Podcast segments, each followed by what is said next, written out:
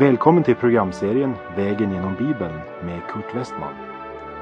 Och vi har nu kommit till kapitel 26 till och med 36 i Första Mosebok om Isak och Jakob. Programmet är producerat av Norea Radio.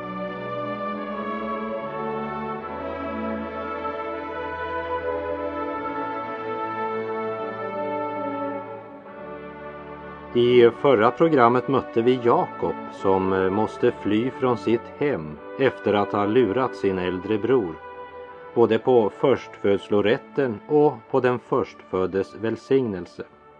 Han var på flykt och solen hade gått ner, både ute i naturen och inne i Jakobs själ. Det var natt. I denna natt möter Gud honom i drömmen ser Jakob en stege vara rest på jorden som räckte helt upp till himmelen. Jakob reser en minnesstod och ger platsen namnet Bet-El. Tidigare hette platsen Lus. Och nu ska vi fortsätta att följa bedragaren Jakob när han reser från Bet-El och vi läser i Första Mosebok kapitel 29, verserna 1 till och med 3. Och Jakob begav sig iväg till Österlandet. Där fick han se en brunn på fältet och vid den låg tre fårjordar. Ty ur denna brunn brukade man vattna jordarna. Och stenen som låg över brunnens öppning var stor. Därför brukade man låta alla jordarna samlas dit och vältrade så stenen från brunnens öppning och vattnade fåren sedan lade man stenen tillbaka på sin plats över brunnens öppning. Efter att Gud mött Jakob i drömmen och sagt till honom, se jag är med dig, så reser Jakob vidare på sin färd mot Österlandet, närmare bestämt till Haran.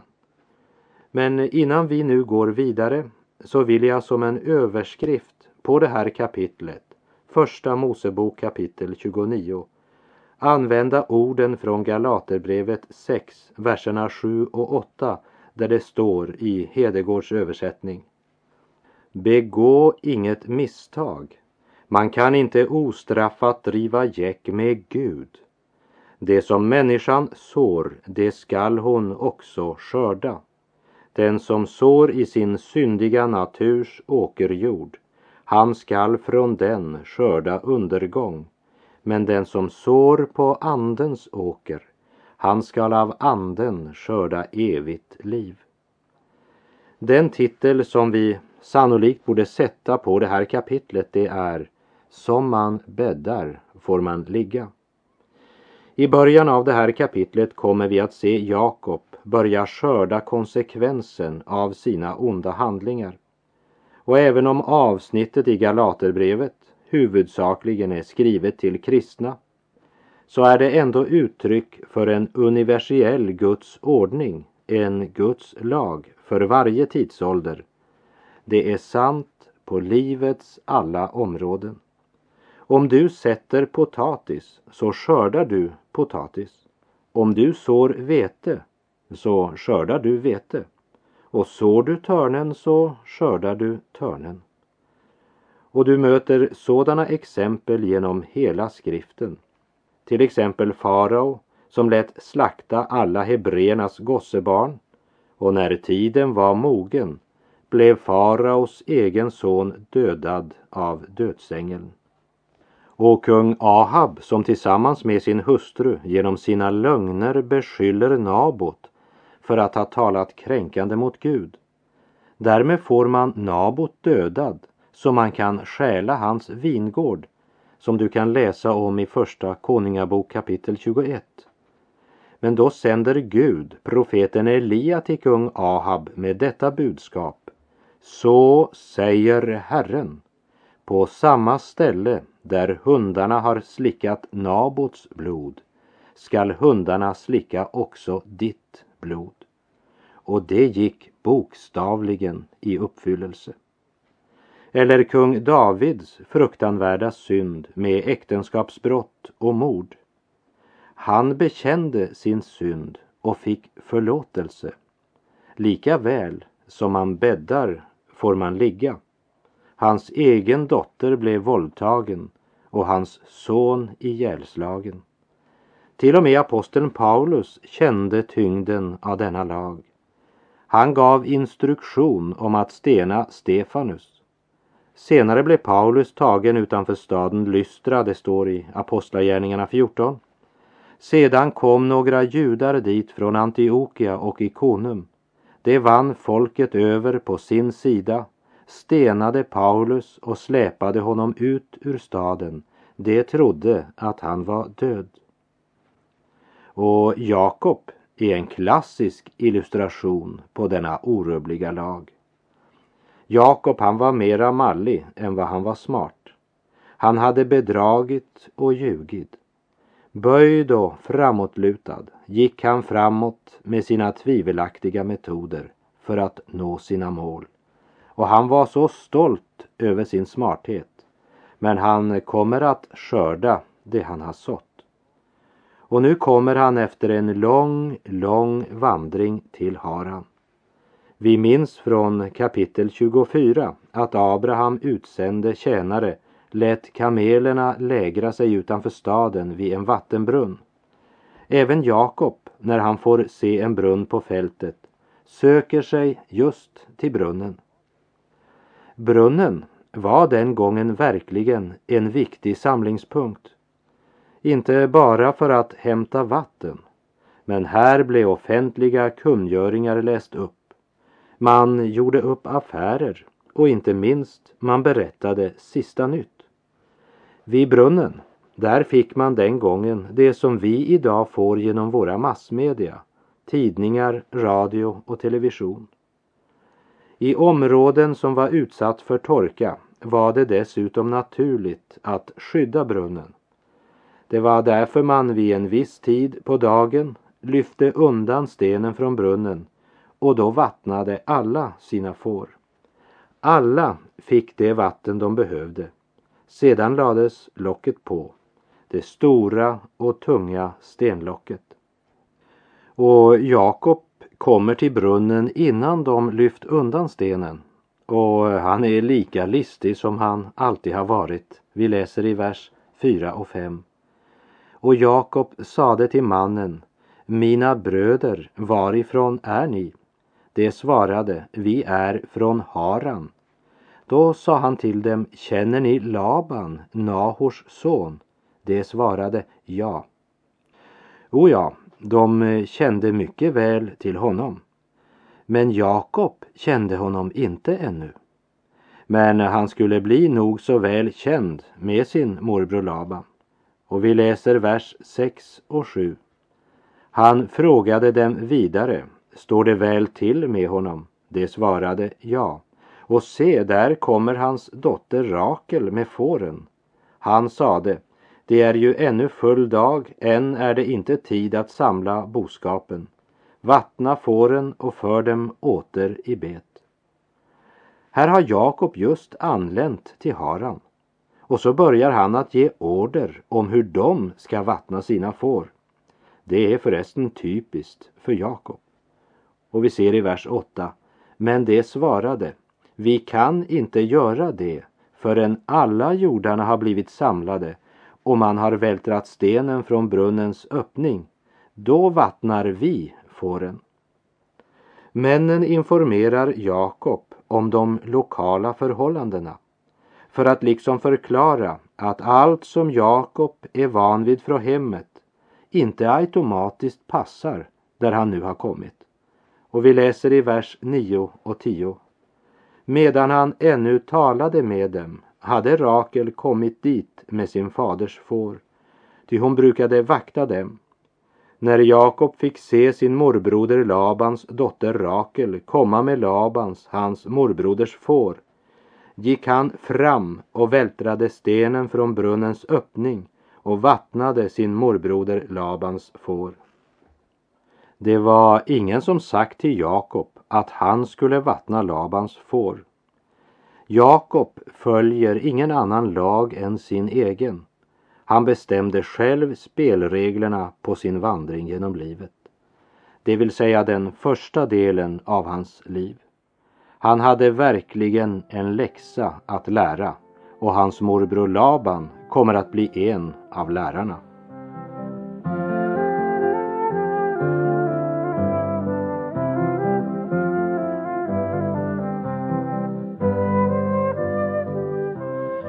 Vi läser från kapitel 29 och vers 11. Och Jakob kysste Rakel och brast ut i gråt. Han kysser henne och så brister det för honom. Tårarna bara kommer. Laban är ju bror till hans kära mor Rebecka, så det är nästan som att komma hem. Han har haft en mycket lång och mycket ensam resa via Betel. För via Betel hade han gått längs Galileiska sjön och så upp in till Syrien och rest tvärs genom öknen. Och Laban sade till Jakob, du är ju min släkting. Skulle du då tjäna mig för ingenting? Säg mig vad du vill ha i lön. Nu hade Laban två döttrar. Den äldre hette Lea och den yngre hette Rakel. Och Leas ögon var matta, men Rakel hade en skön gestalt och var skön att se på. Och Jakob hade fattat kärlek till Rakel, därför sade han, jag vill tjäna dig i sju år för Rakel, din yngre dotter. Laban svarade, det är bättre att jag ger henne åt dig än att jag skulle ge henne åt någon annan. Bli kvar hos mig.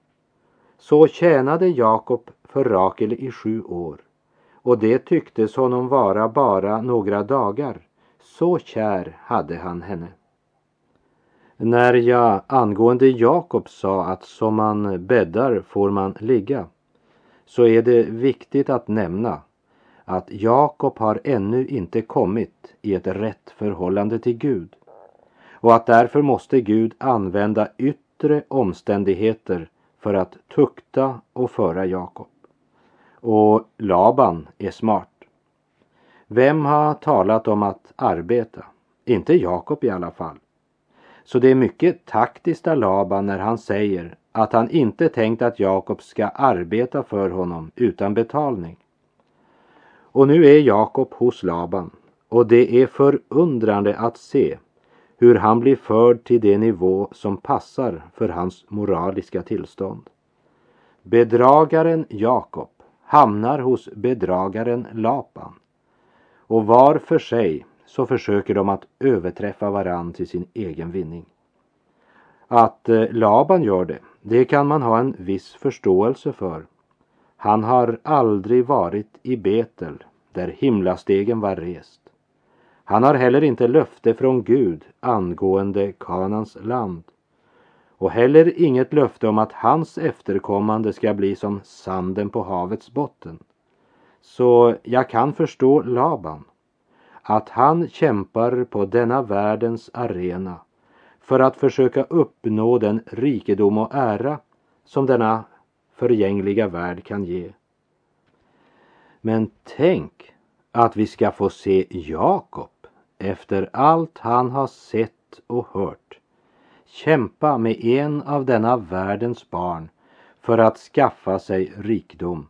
Det är ett tragiskt syn. Och som man bäddar får man ligga. Ja, Gud använder yttre omständigheter för att forma och tukta Jakob.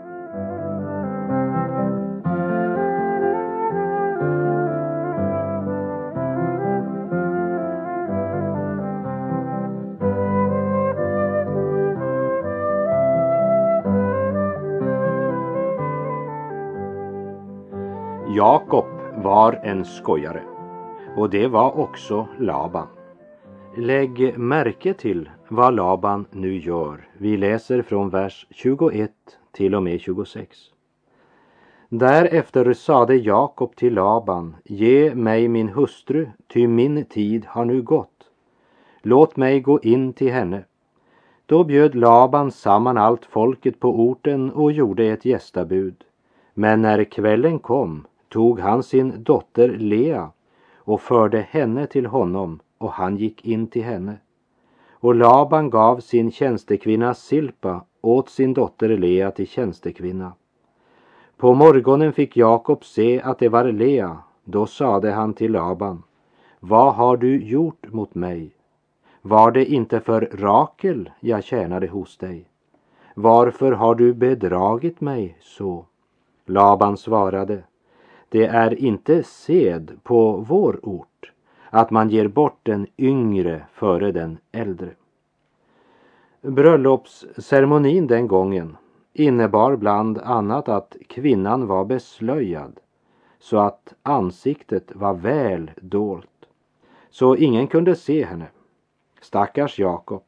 Han kunde inte se flickan han fick förrän nästa morgon. Och då kom chocken. Det var inte Rakel.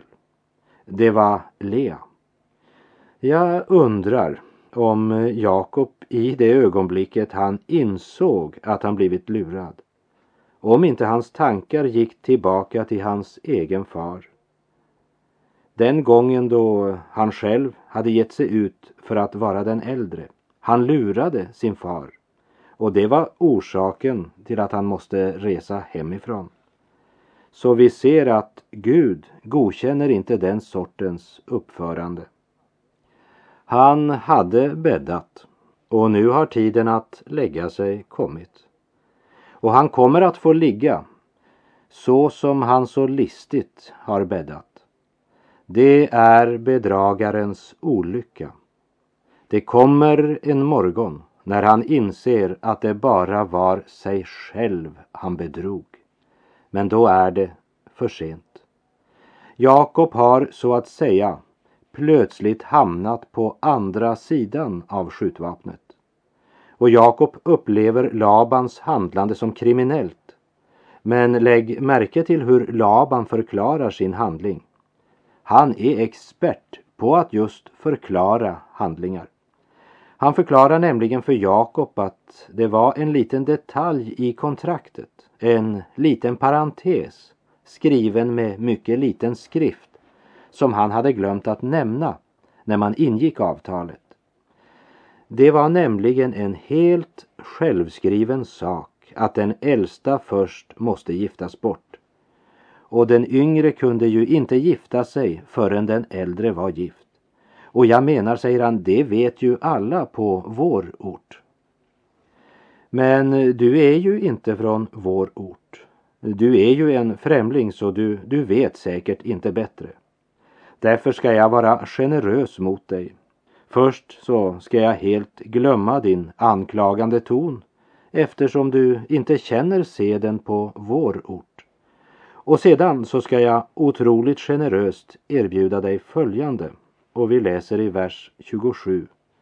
Låt nu denna bröllopsvecka gå till ända så vill jag ge dig också den andra mot det att du gör tjänst hos mig i ytterligare sju år. Genom detta hade Laban lyckats få Jakob att arbeta hårt i kyla och alla slags väderförhållanden. Sju hårda arbetsår för Lea. För Lea som ingen ville ha. Och så binder han Jakob till sju nya hårda arbetsår. Ja, nu sitter stackars Jakob verkligen på skolbänken. Och vi läser från vers 28. Och Jakob samtyckte till detta och lät hennes bröllopsvecka gå till ända. Sedan gav han honom sin dotter Rakel till hustru. Morbror Laban fick Jakob till att tjänstgöra dubbelt så länge som vad man ursprungligen kommit överens om. Sju år var länge nog. Men det ska du veta. 14 år är en lång tid. Och den ordningen gav Jakob två hustrur istället för en.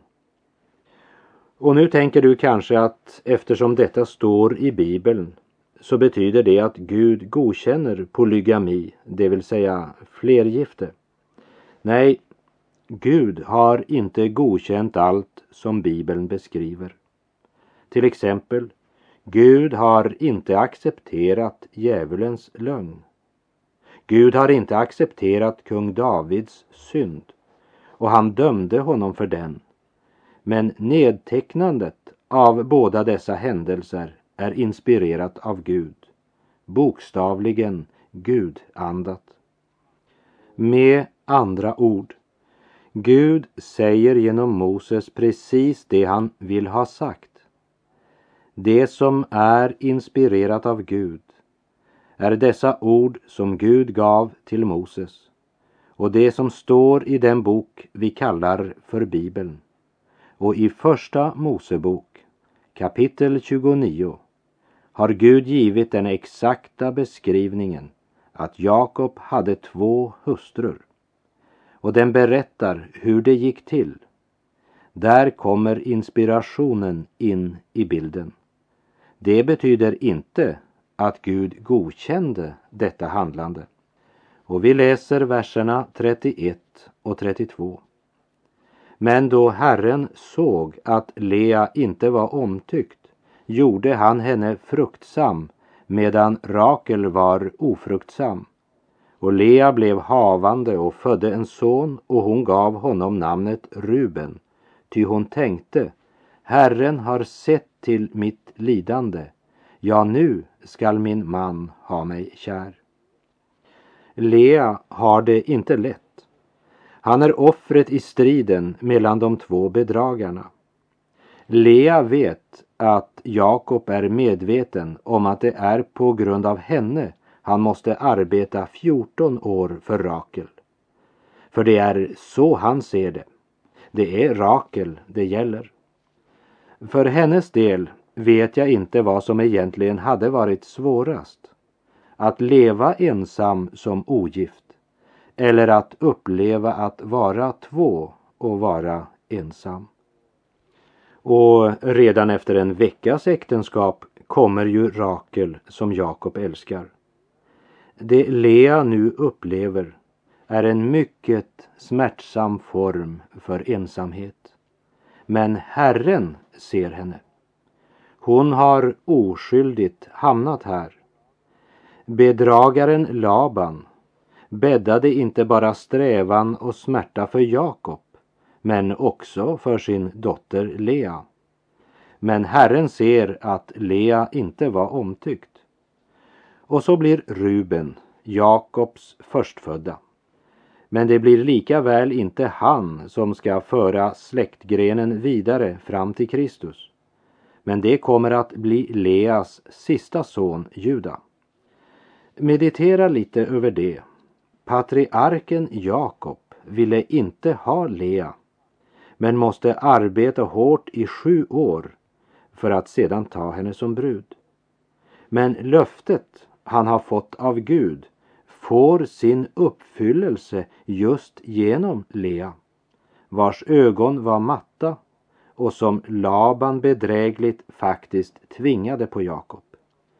Lea var också mor till Levi som blev utvald som präststammen.